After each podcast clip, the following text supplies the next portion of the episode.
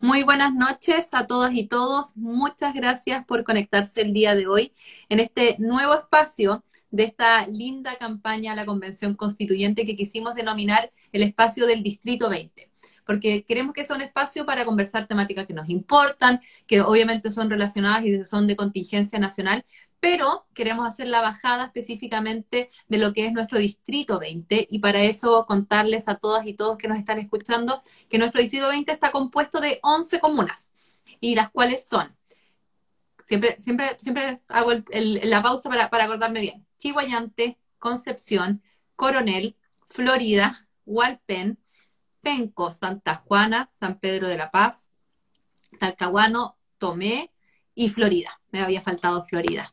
Así que esas son las 11 comunas que están en nuestro distrito 20 para las personas que se están sumando a este espacio que le, pusimos, ¿cierto?, de título y que hicimos partir eh, en este lindo espacio con una temática que claramente me interesa y me apasiona y que se trata de deporte, mujer e inclusión. Y para eso tengo el honor que me está acompañando el día de hoy de una tremenda mujer deportista, seleccionada nacional de canotaje, pentacampeona panamericana y además, si no me equivoco, eres tercera en el mundo en canotaje. Katy también. Bueno, la Katy es Katherine Borerman, que además no solamente seca en todas estas áreas que les dije de deporte, sino que además ha dedicado también su carrera desde un punto de vista profesional y deportivo para luchar por la igualdad de género en el ámbito del deporte. Así que la verdad que se viene una súper entretenida conversación, así que Katy, muchas gracias por estar acá. ¿Cómo estás tú? Yo estoy súper bien, agradecer por la invitación, Tami. Eh, agradecer por estar acá también porque de una forma eh, promovemos la, eh, la, inclusión de personas con discapacidad a nivel social, a nivel político y a nivel cultural. Así que yo feliz de que me hayas invitado y estar acá contigo. No, de verdad que yo te agradezco porque más encima, para los que nos están viendo, costó un montón que la Katy no, no, no que nos dijera que sí, que encontráramos el espacio, porque es una persona muy, muy ocupada, bueno, es deportista de alto rendimiento, así que sabrán que efectivamente eso le quita mucho tiempo. Y comentaste algo, Katy, que a mí me interesa que le cuentes obviamente a la gente que nos está escuchando.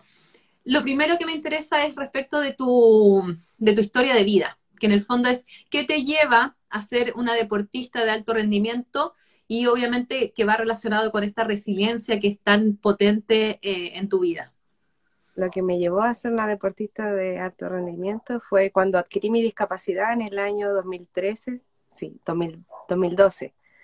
Me, me enredo un poco con las fechas porque creo que pasé por un periodo en el cual no estaba bien emocionalmente, entonces no tiendo muy bien a recordar la fecha exacta, pero más o menos un promedio. En el 2012 quedé en silla de ruedas por una negligencia médica en el hospital regional. Eh, fue algo súper complejo realmente, eh, me costó mucho superar y entré a la Teletón y en la Teletón me ofrecieron hacer muchas cosas y entre esas me ofrecieron el canotaje, que fue una alternativa que me abrió todas las puertas y dije, wow, acá, ¿qué puedo hacer?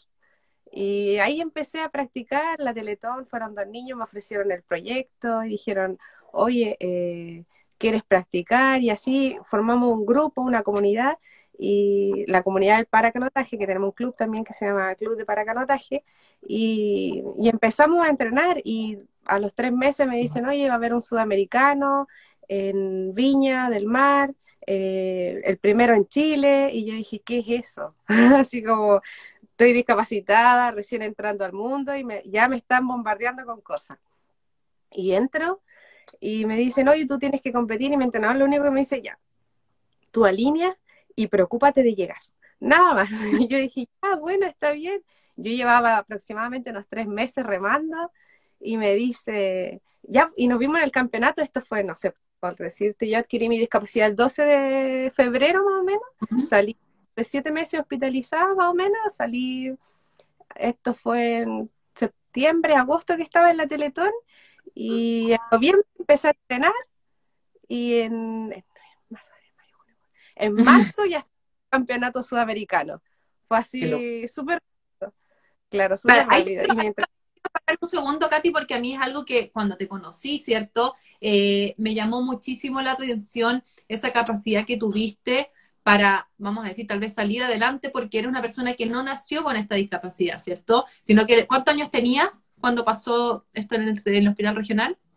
Tenía 19 años, hoy en día tengo Claro, 19 años. Entonces, entras al hospital y sales en silla de rueda. Entonces, para cualquier persona, claramente es un cambio de vida, es un cambio de mundo, y tú logras después, encuentras el deporte, y cuánto dijiste, como cuatro o cinco meses después, ya estuviste eh, compitiendo a nivel nacional en esta área. Era interesante que la gente supiera en el fondo la potencia de mujer que estamos hablando. bueno, y ahí me empecé a dar cuenta que finalmente la discapacidad, la discapacidad no era un fenómeno individual, sino ni mucho menos era una patología o una patología en donde había que intervenir. Eso decía yo. Y, yo lo que interviene en este, en, todo lo que hice, en todo lo que realicé, fue mi cuerpo, porque yo decía, mucha, le otorgo funcionalidad y cercanía a lo convencional. Después eh, lo veo como el cuerpo humano capaz, o sea, el cuerpo humano que puede hacer cosas, que puede realizarse, que puede, no buscamos eh, como el nivel eh, casi caminar de nuevo, pero sí volver a tener una vida más capaz. Mm. Eh, y siempre decía yo, con el cuerpo humano, en medida que lo vamos trabajando y nos vamos desarrollando, nos va a ir otorgando esa funcionalidad, esa independencia y todo lo que necesitamos nosotros como personas con discapacidad que hoy en día no se nos brinda y tenemos que ir luchando para poder conseguirlo y poder demostrar a otros que nosotros podemos ser capaces, en vez de demostrar nosotros mismos, como todo ser humano, que lo podemos realizar. Mm, sí, qué tremendo y qué, qué, importante el tema que dices de que como una persona con discapacidad que puede hacer lo mismo y que en el fondo tenga los mismos derechos, que eso al final... ¿Tú, ¿Tú cómo lo ves en ese sentido? Y tal vez te quiero llevar a, a otra temática que no va directamente relacionada con lo que quería conversar el día de hoy, pero con todo se viene el proceso de una nueva constitución. Tú, en ese sentido, que perteneces, ¿cierto? Eres una persona con discapacidad. ¿Consideras que también es un escenario que para ti, o cierto, para las personas con discapacidad, abre alguna esperanza, abre algo que en el fondo ustedes ven que era necesario o que puede ser necesario o sea, incluir en la nueva constitución? Claro que sí. Por ejemplo, existe lo que se llama la inclusión social. La inclusión social para nosotros es un derecho que nos ampara de la ley 20.422, corrígeme porque tú ahí cachai No, la verdad, me hasta el agua porque no, no, sé todas las leyes que existen en este país, te lo puedo decir, eso estoy segura. bueno, esta es la con la que me toca a mí defenderme, entonces también las tengo que manejar en cierta parte porque de repente me veo enfrentada a una calle que tiene una rampa que todos dicen, oh, si todo el mundo puede subirla y en verdad no es así. Entonces las fallas arquitectónicas son permanentes en Chile. Bueno, esta ley que es la 20.422, se basa en principios. Uno de los principios es la vida independiente, la que hoy en día tengo yo, pero que tuve que buscar por mis propios medios y que me brindaron en las cuales me sacaron de donde estaba para poder realizarla. La otra que habla es de la accesibilidad universal. Claramente eso es una cosa que no se ha desarrollado, no por dar dos casas en un subsidio habitacional para los discapacitados está todo pagado, sino que pensando no solamente en la persona con discapacidad, sino también en el adulto mayor. Todos vamos a llegar a adulto mayor. O sea, pensamos en una, en una arquitectura para dos personas en un edificio de siete pisos. ¿Por qué no pensamos en los siete pisos? Si tú vas a llegar a viejo, vas a tener que bajar esas mismas siete escaleras. Entonces, también se habla del diseño universal, que va en, como enlazado con la intersectorialidad. intersectorialidad. La participación lo que tú estás generando ahora, que yo me siento mucha súper bien de poder participar porque esta, estas son los espacios que nosotros necesitamos para generar eh, cambios sociales y a mm. través de diálogos sociales, comunidades empoderadas y que podamos hacer en eh, realidad lo que estamos buscando, que es cambiar una constitución que si bien es cierto, eh, se ha modificado en artículos como el 2005, que yo lo hablé con un he hablado con mucha gente de este tema, creo que es bueno, es una forma de, educarse, eh, sin ver un fin utilitarista, sino más bien comunitario. Así que ellos me hacen saber de repente que no, que esto va a venir a cambiar eh, de otra forma, que eh, solamente es para favorecer a algunos. y yo digo, oye, pero si somos una comunidad y en la mm. medida en que contribuyendo todos para que esto vaya generando cambios, y como la, lo que tú estás abriendo ahora es súper importante para todos mm. los que nos están viendo también. Eh, es súper importante que nos eduquemos y finalmente una persona que va obteniendo educación es lo que nos va llevando lejos. Y mm. finalmente, digamos, hay gente que no tiene acceso a educación, pero hoy en día el acceso a la información está en todas partes, en, toda, en todo lugar, en las plataformas. A veces se malversa, claramente, pero bueno es que se puede llegar a aclarar después. Entonces eso, como te digo, nos va abriendo a nosotras las personas con discapacidad eh, oportunidad, igualdad, equidad, y eso nos va abriendo espacios también públicos para poder relacionarnos también. Y tocaste un tema, Katy, que, que, te, quiero, te quiero agarrarme al tiro porque lo importante de que nos informemos de este proceso, particularmente de lo que es la, nueva constitución, ¿cierto? Porque como bien dices tú, tenemos, tenemos eh, discursos de la A a la Z de qué es lo que se puede poner, de lo que podemos prometer, etcétera. Entonces, por eso es tan importante que las personas se o sea, interactúen, eh, participen en este proceso y se informen. Hay muchos canales de información y por lo menos esta campaña lo que ha buscado es que tenga un pilar de transparencia, de participación e información a la ciudadanía. Así que efectivamente esta era una de las temáticas que a mí me interesaba además colocar no solamente por lo que es el deporte, sino que también lo que significa ser mujer en el deporte, que es ahí donde te quiero llevar, y también lo que significa ser una mujer discapacitada eh, haciendo deporte y en región, ¿cierto? Como habíamos hablado de este distrito 20. Entonces, partamos de lo, de lo, de lo más general. ¿Qué significa, cierto? ¿Y por qué tú tomas esta batalla también, esta, esta bandera de lucha sobre la igualdad de género en el deporte? ¿Ves alguna diferencia? Vemos este concepto de que el deporte no tiene género, pero es tan así. Partiendo desde la base que la desigualdad de género se configura desde la infancia. Son actos tan pequeños y determinantes que cuando uno, uno no se da cuenta y son normales dentro de esta sociedad. Entonces, en la medida que nosotros los comunicamos, los hacemos ver, los visibilizamos, estamos creando fortalecimiento de la ciudadanía. Una ciudadanía formada, crítica, solidaria, impulsando la transformación social y la justicia. Entonces, yo sí veo muchas barreras en cuanto a lo que es discapacidad. Veo barreras arquitectónicas eh, y eso genera una violencia para mí. Y de hecho, está dentro de los derechos humanos como personas, nosotros tenemos cosas súper establecidas. Y yo a veces me pregunto, digo, ¿y quién asesora esto? Hoy en día tenemos a alguien que se cargo de ello, pero digamos cuánto. ¿Qué, ¿Qué es lo que sopesa tanto? Entonces yo creo que hay una brecha ahí que hay que, salarial, yo te hablo de trabajo, de desigualdad, de todo. O sea, no hacen de repente las conversaciones que he tenido es como una comparación orgánica con, o sea, con una comparación psicológica. Me han llegado a decir que orgánicamente los hombres pueden más que las mujeres y, psicológicamente las mujeres pueden más. Yo digo, oye, ¿dónde, dónde te informa? Pásame el libro, por favor, para cachar eh, dónde dice eso, dónde está establecido. Así como, pero yo me siempre escuchar todo porque creo que es súper bueno en la retroalimentación con las personas para que también yo irme informando, porque hay muchas cosas que yo también desconozco. Y creo que tú abres importante brecha en esto para que todos sigamos construyendo algo más bacán. Sí. Oye, y en ese sentido el canotaje eh, es una es un deporte tradicionalmente masculinizado. ¿Cómo, cómo, cómo? Yo la verdad es que no, no tengo tanto detalle. Bueno, en el canotaje, eh, la verdad es que mi personalidad eh, no es muy Sí, no deja que te mucho que digamos, ni, ni, tampoco que te pongan la pata encima, eso lo tenemos que No avasalladora, pero sí de repente me impongo en cuanto a los puntos, entonces yo no he permitido que eso suceda, como que se transgredan ciertos límites. Yo creo que en el punto en el que uno marca un límite, así como, oye, yo estoy acá entrenando, estoy trabajando, eh, no vengo a perder el tiempo, eh, uno ya se instaura en una línea en la cual puede seguir y estamos todos trabajando para eso, más allá de lo que, lo haya, lo que no haya, lo que falte, lo que no falte, yo sigo trabajando en mi objetivo. Y todos los que están suman conmigo y los que no, bueno, la puerta es ancha, dicen, ah, sí, mi papá, la puerta es ancha, puede abrirla e irse nomás.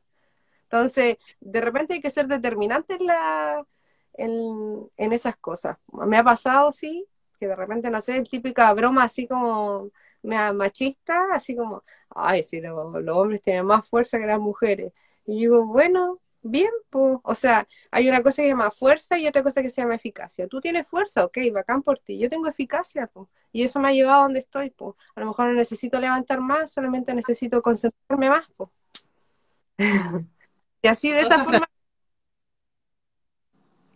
Pero, pero, pero bueno, de todas formas, qué loco, y me, acordé de cuando efectivamente nosotras nos conocimos, hicimos esta cumbre de mujeres en deporte particularmente, y que tocamos muchas áreas, y hablamos también de, por ejemplo, particularmente en boxeo, ¿cierto? ¿Te acuerdas que está, eh, que está eh, Mari, Angeli, estaba también eh, Paula Navarro, que era del área de, o sea, por cierto, que ella es árbitro. Entonces, ahí a mí me, llama mucho la atención porque efectivamente, te preguntaba particularmente por canotaje, pero todavía siguen existiendo estos deportes que son tradicionalmente masculinizados y aún así vemos particularmente, por ejemplo, la selección de fútbol de mujeres, que fue que llegó al, al, mundial y no así los hombres, y aún así cuando uno habla de fútbol cree o asume inmediatamente que estamos hablando de un deporte masculino. Entonces, ¿cómo podemos cambiar eso? ¿Cómo se te ocurre a ti que podemos cambiar esta visión tan tradicional, ¿cierto? Tan marcada desde un punto de vista de género respecto de particularmente algunos deportes? Yo creo que generando oportunidades y espacios. Las oportunidades están, los espacios también están, pero también eh, generando un cambio social de, estigmas que vienen desde el año del champiñón, o por decir algo, porque en verdad, no sé, es tan, tan básico como eh, enseñarle a un niño que lavar la losa eh, lo podemos hacer juntos, o mm. enseñar eh, a un niño que, no sé, comer se puede hacer juntos en comunión de familia, o, ir habituándolo en, lo que es cotidiano, tanto en labores domésticas como en labores, no sé, pues antes se inculcaba, por ejemplo, mi abuelita tiene esta base que yo hoy en día digo, chuta, pero ¿cómo? no sé, Pero, por ejemplo, en la mesa. En la mesa se sienta el hombre de cabecera y las mujeres van a ir viendo. Entonces, tipo de cosas son súper machistas y nosotros no las vemos. Y hoy en día yo las veo y digo, abuelita, así como, pero ya no la o sea, yo a ella no la puedo cambiar, pero sí le puedo hablar para que ella pueda entender que las cosas son muy diferentes de ahora a como eran antes. Entonces yo voy generando un cambio en ella y a través de la educación y la información que yo le voy pasando, igual a mi mamá y a toda la gente que me va rodeando. Y me dicen, ay, la revolucionaria, loco, no soy revolucionaria, busco que la igualdad sea para todos, no solamente para mí o para ti, es lo mismo para todos. Entonces, desde la base partimos desde la educación. Claro, efectivamente es algo que yo digo mucho que respecto de los niños, niñas, en el fondo tenemos que educar, ¿cierto? Sin sesgos, sin roles de género, y para las generaciones más, más, viejas eh, hablamos de una deconstrucción, porque en el fondo, efectivamente, o sea, crecimos, y yo también crecí desde un punto de vista cultural, que hay ciertas cosas que eran para hombres o que eran apropiadas, ¿cierto? O que eran valoradas si las hacía un hombre o las hacía una mujer, y efectivamente eso es algo que ir cambiando con los niños y las niñas mostrarles la gama de colores, mostrarles la gama de deportes, ¿cierto? La gama de profesiones y que ellos elijan perfectamente. O sea, ¿por qué solamente a los hombres les regalamos pelotas de fútbol y no les podemos regalar pelotas de fútbol a las, mujeres y viceversa? ¿Por qué tenemos que regalarle el set de cocina y de, y de aseo a, la, a, las niñas y no a los niños si después queremos fomentar la corresponsabilidad en la crianza? ¿Cierto? Incluso en vestimenta, incluso en cómo se visten, en la elección personal. Y eso habla no solamente desde un paradigma de género, sino también desde que quieran elegir sus propios intereses, tengan su propia autocrítica, de que puedan seleccionar sus colores, que el color no determina un género. Porque, por ejemplo, perra, a mi perrita, a la Simba, se llama Simba, y todos me dicen, pero ¿por qué se llama Simba si él es un león? Y yo le digo, ¿y de cuándo, no? ¿de cuándo los nombres tienen género? me dice así como, Ah, y de hecho le puse Simba por eso, para ir cambiando algo, rompiendo una barrera con mi perrita. Es muy, me gustó el nombre de tu perrita, súper.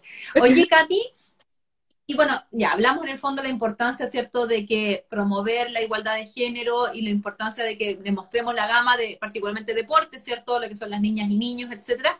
Y, pero particularmente ser mujer, ¿cierto?, en deporte, y particularmente de región, ¿cierto? O fuera, no me gusta decir más que de región, fuera de la región metropolitana, porque también la región metropolitana es una región, fuera de la región metropolitana, con todo lo que sabemos que el centralismo ah, impacta en la vida de las personas.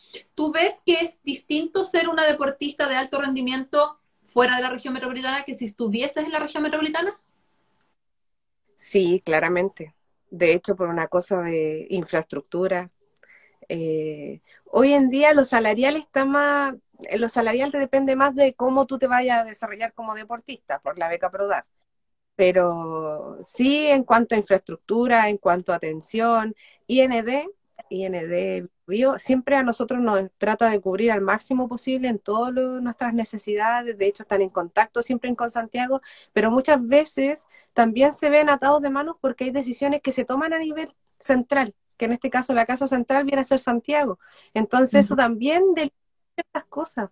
¿Por qué nosotros no podemos ser eh, autovalentes? ¿Por qué no podemos ser unas personas que podamos gestionar y hacer las mismas cosas si en realidad se puede? De hecho, yo creo que la octava región hubiese sido bien moderado y bien manejado en esto de la pandemia como región, si, si lo hubiesen soltado a cada región y hagan y ustedes háganse cargo. Creo que eso es súper importante, como lo que se hizo en Alemania cuando soltaron a cada uno distrito y se hizo cada uno su cargo de su, de su región, en este caso, para Chile.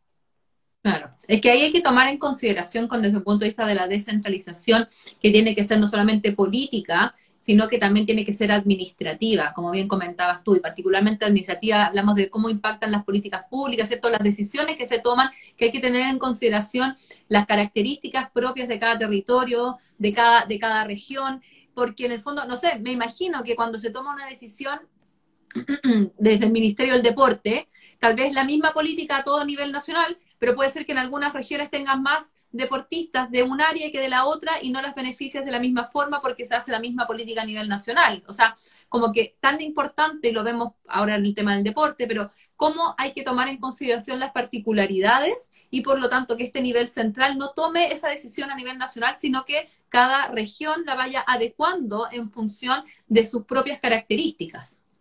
Y lo mismo, y si entramos en ese tema, lo mismo podría pasar con las universidades. Las universidades para personas que hacemos deporte, de repente no nos dan, no nos cubren, eh, porque nuestro deporte no calza en sus deportes. Ha pasado por universidades que yo me he contactado, me dicen, no, ¿sabes qué? Acá solamente tenemos básquetbol, tenis y fútbol. Entonces, tú calza, pese a que somos una región considerada acuática, porque tenemos muchos deportistas a nivel nacional, mundial y olímpico que son de acá de la región y se han tenido que emigrar a otras regiones por eso mismo, porque tampoco dan la oportunidad ni la cabida como para decir, oye, eres un deportista paralímpico o olímpico. No, pero la universidad no, no, no lo necesita. Yo por lo menos agradezco a mi universidad, Universidad de la América, que me abrió las puertas en todo momento y me han apoyado en todo este proceso. No así otras que no voy a mencionar para no entrar en conflicto. Oye, Cari, perdiendo se le está yendo como, no sé, internet, wifi, pero como que de repente se te queda un poco pegado, para que lo tengas en consideración, ¿ya? Oye, y qué interesante que dice respecto de, bueno, de las universidades, pero eso, y, y, tal vez para que la gente también sepa, eso depende desde un punto de vista de cada universidad, o también es algo de política de Estado que promueve que las universidades den estas becas deportivas. ¿Cómo, funciona? Bueno, también hay, hay centralidad ahí en, el tema de las universidades. También hay centralismo, porque me pasó en mi universidad anterior de que, por ejemplo, yo quería optar a la beca de deportista y la universidad cubría el 100%. Y yo entré el primer año como deportista, pero para la universidad yo era un deportista ahí nomás, entonces me dieron el 70%. Y yo fui a hablar a Santiago, oye, pero eh, correo 100%. Entonces, ¿por qué yo tengo que hacer eso? ¿Por qué no puede ocurrir eh, de forma ah, individualizada acá en la región? ¿Por qué tiene que haber ese, lazo? Entonces, también de cierta forma, eso fue en una universidad. En la otra no tengo muy bien el manejo de cómo funcionarán. Sería arriesgarme porque en realidad no lo, no lo sé pero casi todas las universidades se, rigen por, por, Santiago, yo tengo entendido. Mi universidad actual ahora también, en algunas decisiones. Oye, y, y mencionaste algo, Candrin, que, que, también me interesa mucho respecto de la infraestructura. Y tú dices que es distinta, pero igual, y también para, para conversarlo con las personas que, y que para que las personas que nos están escuchando y que nos van a escuchar después, también hay una crítica súper grande respecto de, eh, como vamos a decir, el valor que el, que el Estado, ¿cierto? Porque vamos a hablar de distintos gobiernos y, no ha cambiado mucho la cosa, del Estado le pone a lo que es el deporte. ¿Cómo, cómo, cómo que en el fondo no se promueve? Hay, mucho, hay muchas cosas que nosotros vemos en las noticias de que al final la única forma de que haya un deportista de alto rendimiento o una deportista de alto rendimiento es porque llega un privado, ¿cierto? Un particular y le, pone lucas para que en el fondo tenga, pueda entrenar tranquila y tranquilo. Entonces, ¿cómo ves tú? ¿Ahí hay una deuda pendiente respecto al Estado en lo que es la materia del deporte en general? ¿O hay ciertas áreas de deporte que en el fondo donde el Estado le pone más lucas?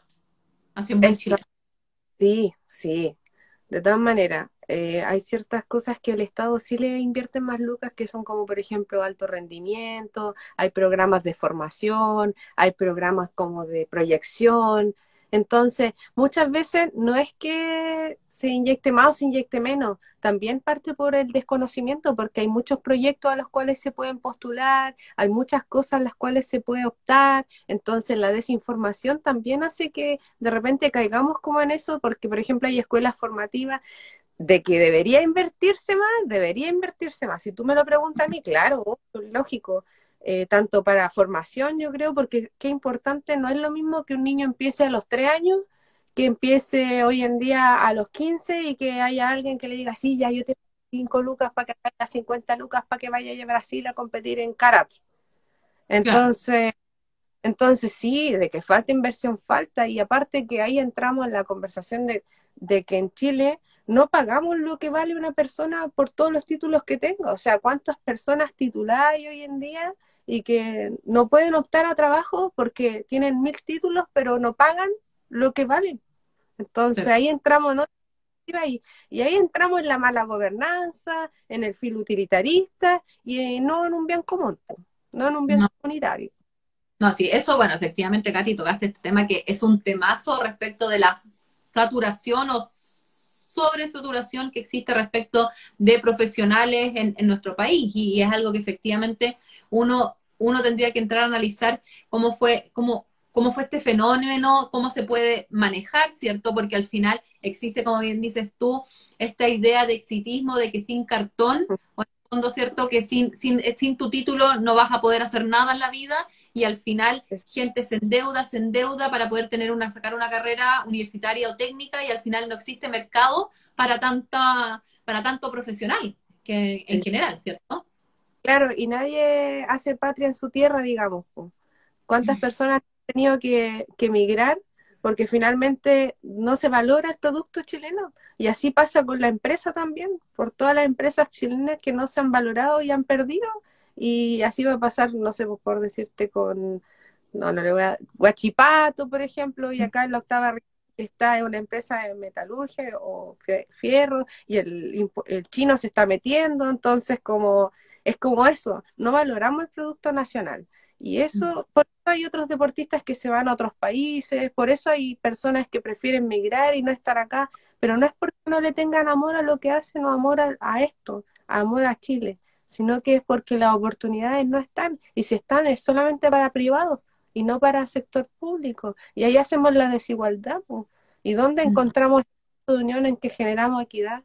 A veces yo me pregunto eso desde un enfoque crítico, porque en realidad es algo que a mí me interesa, algo que yo quiero que las cosas sean diferentes, quiero que sean distintas, no por mí, sino que por todos los que van a venir detrás y, y, esto, al hablar contigo, sí estamos generando que las cosas sean distintas, que podamos mm. hacer que la constitución se escriba con otra, con otro margen, que así como avanza la tecnología, avancemos nosotros también, no nos podemos quedar en, leyes que están desde el año del champiñón, tenemos que avanzar también, no, quizás no hablo de llegar a los 8G, pero a los 5G. 5G, una de 5G. Ese va a ser el eslogan de Catherine Bollerman, ¿cierto? Oye, sí, bueno, la verdad es que efectivamente hay muchos temas y, y, y, que, bueno, que van directamente también relacionados con el proceso constituyente. Y entonces te quiero llevar de nuevo, Katy, a un tema que la gente también le, le suena mucho porque yo me acuerdo cuando te conocí, me dijiste, por ejemplo, ya, tengo que ir tal día, tal hora, porque es el día que mi mamá me puede eh, traer, me puede llevar a, reunirme contigo, ¿cierto? Para cuando hicimos antes la cumbre de mujeres en, con, descentralizada. Entonces, hay un temazo desde un punto de vista de la discapacidad, que es la persona también que en el fondo cuida, ¿cierto? O apoya a una persona con discapacidad ¿cierto? O con alguna dependencia, y para qué hablamos también con personas, como bien tú lo comentaste antes, adultos mayores, ¿cierto? Que cada vez está, la sociedad, no solamente en Chile, sino que a nivel global va envejeciendo a un punto de que tenemos mucha población eh, adulto mayor y por lo tanto efectivamente hay un tema del cuidado que va a ser muy relevante. ¿Cómo tú ves en ese sentido también es que existen políticas públicas, cómo las has vivido tú, cómo las has vivido tú con tu mamá, que, me acuerdo de, haberla conocido, en este tema? O sea, de que también no solamente la persona con discapacidad, sino que la persona que ejerce algún tipo de apoyo, de, de cuidado, ¿cierto?, respecto de personas que tengan alguna dependencia. Sí. Mucha, se supone que una política pública habla del acceso a las personas a bienes y servicios y en, libertad, en libertad. Entonces se supone que hay conferencias que instauran eh, políticas públicas también dentro de un país. Por eso lo hablábamos, por ejemplo, ONU Mujeres, Organización Nacional de las Mujeres, hacen conferencias para que eh, después se generen políticas públicas establecidas dentro del país a, través de los derechos, con los derechos humanos, siempre vinculados a los derechos. En este caso no hay políticas públicas que estén vinculadas frente a los derechos humanos para las personas que son cuidadoras o que se hagan responsables. Y tampoco, o sea, si entramos en el tema de las políticas públicas, tampoco hay gente o personal que fiscalice que eso se haga, que se haga real. Entonces, ¿en qué, en qué medida nosotros nos vamos, eh, eso, en qué medida nosotros nos vamos midiendo para que estas cosas se hagan reales? y no mm. quede en el discurso político o en el discurso público. Solamente nosotros, propiamente, que tenemos que hacer que esto se haga realidad. Entonces eso también debería hacerse cargo, en este caso, el Estado y, fiscalizar este tipo de cosas también. Pero, pero en ese sentido, particularmente en tu caso, Katy, o sea, tú, tú ves que, en el caso de tu mamá, ¿cierto? O podríamos hablar de otra persona que apoya, que cuida o, a una persona con discapacidad que tenga o que tenga alguna dependencia.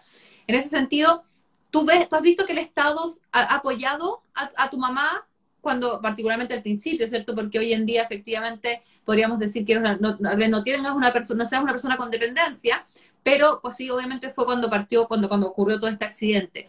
¿Tuviste que hubo algún apoyo? Eh, ¿cómo, ¿Cómo funciona ahí? Mucha, mira, nosotros cuando iniciamos todo el asunto, eh, lo primero el nombre que nosotros recibimos fue Senadis. Senadis. Senadis pública, Senadis, él te puede ayudar, Senadis. Y finalmente nos lucramos y fue como, bucha, algo decepcionante por lo menos para mí, porque no, y, y para muchos casos que he escuchado también, que nueve años esperando una prótesis, ocho años esperando una silla de ruedas, entonces en un sistema que público, que no funciona. Y ahí yo entré a la Teletón privado, que me brindó todo lo que yo necesitaba, y a mi mamá. Entonces yo digo, esa es la, la, la cosa, ¿por qué no el Estado se hace cargo de las cosas que deberían competirle a ellos, tanto en, en, en, relación a los derechos humanos, a las personas, a todo, a todo se engloba todo. Entonces, eh, yo a veces no entiendo, no entiendo la mala gobernanza, no entiendo la falta de educación cívica de las personas que hoy en día están en los cargos. Por eso es bueno darle la oportunidad a personas que estamos recién inventando, recién creciendo, recién proyectándonos, recién como tú, pues también. Yo sé que tú vas a hacer cambios reales. Yo sé que las cosas van a cambiar porque tú tenías otra mirada, tenías otro objetivo. Quieres hacer que las cosas funcionen en comunidad. Pues. Mm. Y conozco, entonces yo sé que vamos a estar ahí dándole el pie a la letra. ¡Ah! Oye, gracias, Katy. Pero bueno, es que, me quedé pensando respecto de, qué interesante cómo vemos, particularmente cuando, hiciste este símil entre el Senadis y la Teletón, eh, que la Teletón, cierto, sabemos que es privada, pero que de una u otra forma, yo siento que igual todos y todas nos sentimos parte y que funciona bien. Entonces, como... están diciendo que demora postular las prótesis. Sí, y, y, se demora mucho la prótesis. Eso, a ver, cuenta, un poco más porque tal vez, o sea, tú, la silla de rueda que tú tuviste, la primera silla de rueda que tú tuviste, entonces te la dio la Teletón, ¿no te la dio Senadis? No, no, no, Teletón. Eh, y a través de Teletón igual funcionan mecanismos con Senadis, pero a mí nunca me llevó la silla, en verdad. Y después la que tuve ya fue una donación que me hicieron y, con esa me he mantenido hasta ahora.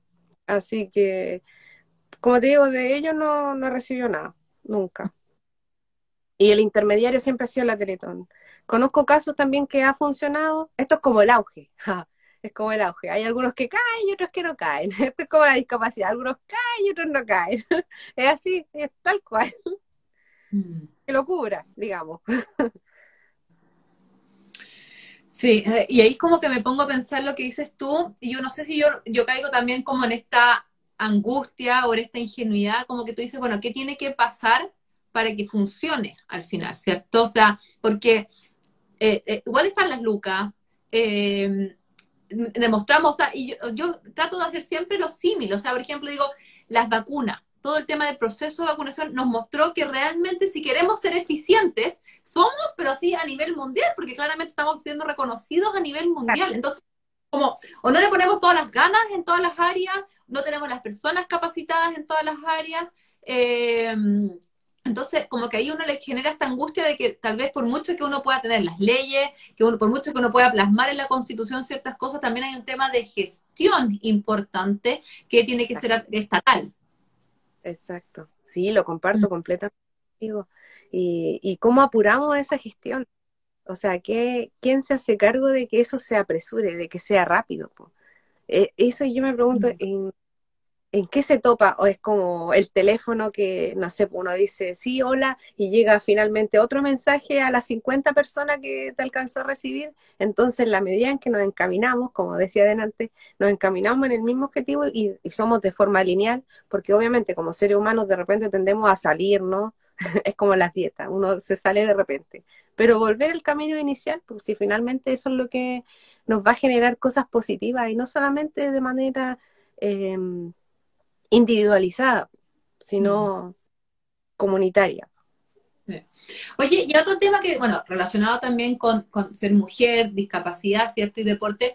Me, acuerdo que estuve hace poco en un, conversatorio donde nos hablamos sobre el tema de discapacidad, que claramente no es mi área de expertise, eh, pero se comentaban ciertos temas que yo los encontraba súper relevantes, porque a mí me preguntaban, por ejemplo, si es que es necesario que se reconozcan los derechos de las personas con alguna discapacidad. Y ahí me sale el tiro la abogada y digo, pero ojo, o sea, cualquier, o sea, todas las personas que viven en el territorio de Chile, ¿cierto? Que residen en Chile tienen los mismos derechos fundamentales que ya tengas discapacidad, tengas determinada orientación sexual, determinado género, o sea, da lo mismo. Entonces, ahí es donde me entra después la pregunta de por qué a la gente le llama tanto la atención de tener que plasmar algo que se supone que es obvio y que ya está plasmado, que es que todas las personas tenemos los mismos derechos.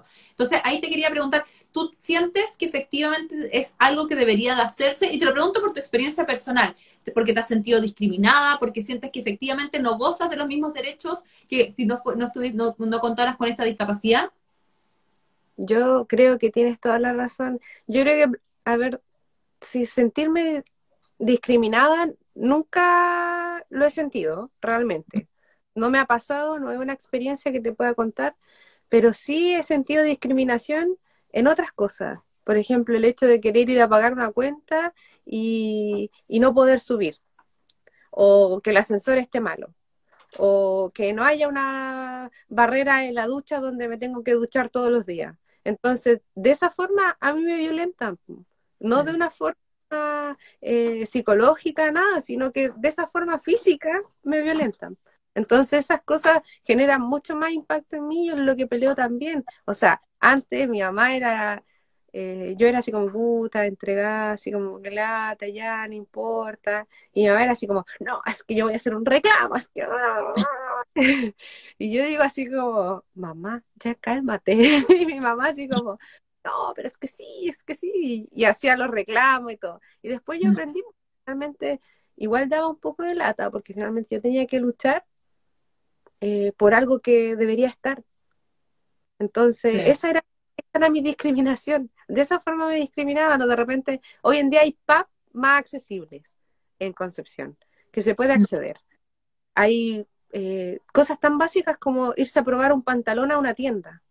Antes no había. Hoy en día lo hay, incluso hay tiendas que tienen para personas con discapacidad.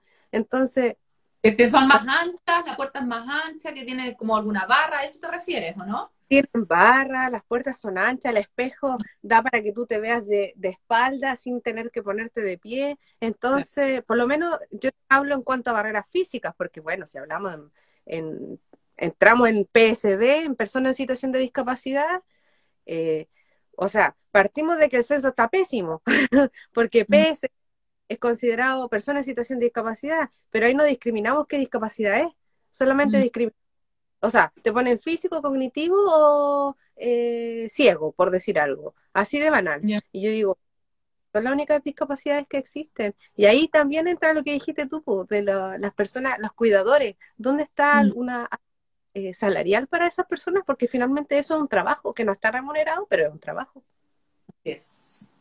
Así es. Y efectivamente, bueno, existen otros países, bueno, a mí el tema particularmente de las personas que tienen a su cargo una, una, una redundancia, una persona con dependencia moderada o severa, ¿cierto? Que es este rol de cuidadora, más que de cuidador, porque en el fondo estamos hablando que el 98% de las personas que ejercen el cuidado informal en Chile son mujeres. Eh, ahí existen otras constituciones que garantizan el acceso como derecho, el acceso a todo lo que es la seguridad social para aquellas, voy a decir, mujeres que ejercen este rol de cuidado, porque como bien dices tú, es trabajo, es un trabajo completamente invisibilizado y que además está no, o sea, no remunerado. Entonces, ¿qué pasa con aquellas mujeres que no pueden trabajar remuneradamente fuera del hogar porque en el fondo tienen que estar a cargo de una persona? Y, y, o sea, ¿y quién vela por ellas, cierto? Entonces, como que no se asume que es trabajo y que además entrega valor, al, o sea, que tiene un valor económico, que, que aporta al, al, bienestar de la sociedad, ¿cierto? Porque en el fondo, si no estuviesen, voy a decir de nuevo, estas mujeres, que en el fondo estaría entonces cuidando a aquellas personas que tienen una dependencia. O sea, el Estado tendría que hacerse cargo y ese valor que es desde un punto de vista económico y también de bienestar social, tiene que estar debidamente resguardado en la Constitución. Para mí eso es súper, súper relevante. Es súper relevante. De hecho, ahí caíste en un punto súper bueno que también tocaste, que es la estadística. ¿Mm? De repente no tenemos estadísticas de, o un catastro de cuántas personas nosotros tenemos en esa condición. Llamámoslo o llamémoslo diversidad, porque mm. pueden ser diversos en cuanto a funcionalidad. Pero cuántas personas nosotros tenemos en esa situación. O sea, ¿cuántas personas discapacitados? ¿Cuánto adulto mayor? Eh, de, ¿Qué tipo de discapacidad? Cuidadores. Entonces yo de repente, a mí me pasaba de repente yo decía, ya, pero eh, dime cuántos discapacitados hay en Chile. No, el 3%. Ay, las cifras de cuándo? No, del 2005. Yo digo, pero, o sea, accidentes automáticos hay todos los días. Y como... ¿Y eso, Katy, quién lo, quién, o sea, lo, se mide solamente a través del CENSE? O sea, eh, del censo, perdón, o sea, o hay otra, o, hay, eh, además, te lo pregunto dentro desde la, ignorancia, no sé si el Senadis hace alguna una encuesta cada cierto, cada cierto tiempo donde va, se supone que eh, poniendo al día este registro que comentas tú. ¿Cómo funciona eso?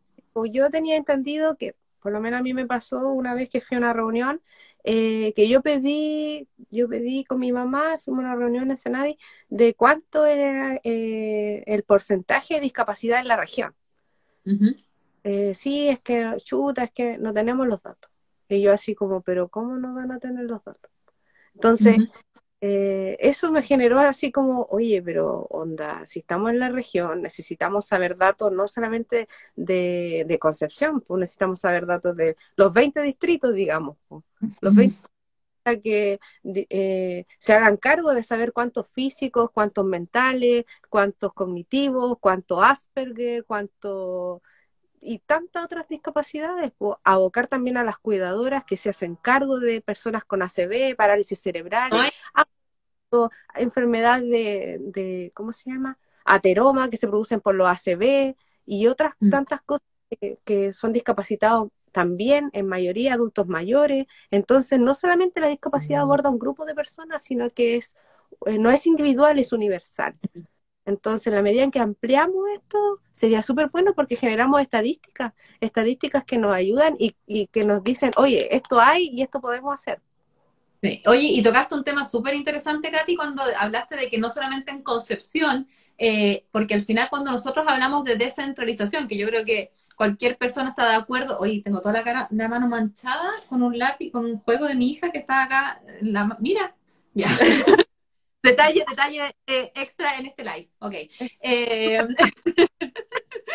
Oye, no, es que te decía que tocaste un tema súper importante respecto de cuando nosotros hablamos de descentralización, hay que tener cuidado, o, mejor dicho, hay que tener esa sensibilidad de que no solamente es región metropolitana y otras regiones del país, sino que también intrarregional, como bien decías tú, ¿cierto? O sea, en el fondo, porque muchas cosas al final igual al final igual se, se, concentran en alguna, en la provincia de Concepción o se concentran en algunas comunas de la provincia de Concepción, ¿cierto? Y al final, como bien dices tú, tiene que haber un registro a nivel regional. O sea, y de todas, y de, de todas las regiones, claramente. Claro, y por qué no dar un precedente y decir, oye, nosotros somos los potenciadores y ya eh, podemos también eh, promulgarlo en otras regiones, que también hace falta, no solamente para eh, ver un beneficio propio de nosotros, sino que ver de todo y eso que englobe un país entero y saber cuánto es la tasa del país. Porque como te decía adelante, eh, o sea, todos los días hay accidentes automovilísticos y la discapacidad no se adquiere solamente porque chuta, nací discapacitado, eh, no, en el camino me quise ser discapacitado, no, o sea, accidentes laborales, eh, automovilísticos y tanto otro, caídas de altura, y tantas otras formas, suicidio que también... Médicas. ¿Ah? Médicas. Médicas. Mm. Entonces hay tantas cosas que se desconocen que yo creo que hay que informar a la ciudadanía, pues hay que informarlo y hacerlos conscientes, visibilizar a las personas con discapacidad y no eh, eh, verlos como sujetos de derecho también, eh, finalmente, y todos, todos ejercer nuestros derechos y decir, hoy en realidad somos unas personas que podemos hacer cambios pero necesitamos ser escuchados. Mm. ¿Y tú crees que no son debidamente escuchados, no son correctamente visibilizados o no se les dan? Porque yo eso siempre lo hablo y lo voy a hablar en todas las áreas. No es que las mujeres no tengamos voz o no es que las personas con discapacidad no tengan voz, sino que su voz no es debidamente escuchada, pero la voz existe. O sea, acá no vengan a decir que le ponemos voz a las personas. Y en ese mm. sentido, entonces, te quería llevar a un último tema que se discutió muchísimo en este proceso constituyente, que es escaños reservados, que al final no, no se logró, ¿cierto?, al 100% respecto con, de personas con discapacidad. ¿Tú crees que es 100% relevante que también se, dé espacio reservado a personas con discapacidad, por ejemplo, en este proceso constituyente? Mucha, creo que eso es como, es como la franja publicitaria que le dan a los... ¿Para qué? Es como la franja publicitaria, pues más le damos a los que tienen el partido y a los independientes no le damos nada, ¿cachai? Es así igual, es así desigual lo veo yo. No, no veo una igualdad y veo que, por ejemplo, no sé, en la medida que tú generas participación, en la medida que uno va comunicándose, va expresándose, vamos abarcando ideas. No es como la junta de vecinos que hace una protesta porque en realidad nunca han tenido una cancha de fútbol y van donde el alcalde y dicen, alcalde, ¿sabe qué? Yo siempre hice una cancha de fútbol, ya sí, vamos a hacer una once ya, y nos convocan a todos, vamos haciendo oncecitas, sí, escuchamos todo, pasan tres años y nunca fue la cancha de fútbol. Entonces, de repente, eh, bueno que eres en el lomo, pero que detrás de esa soga del lomo vaya una escritura detrás, que avale lo que... Sí. Sí.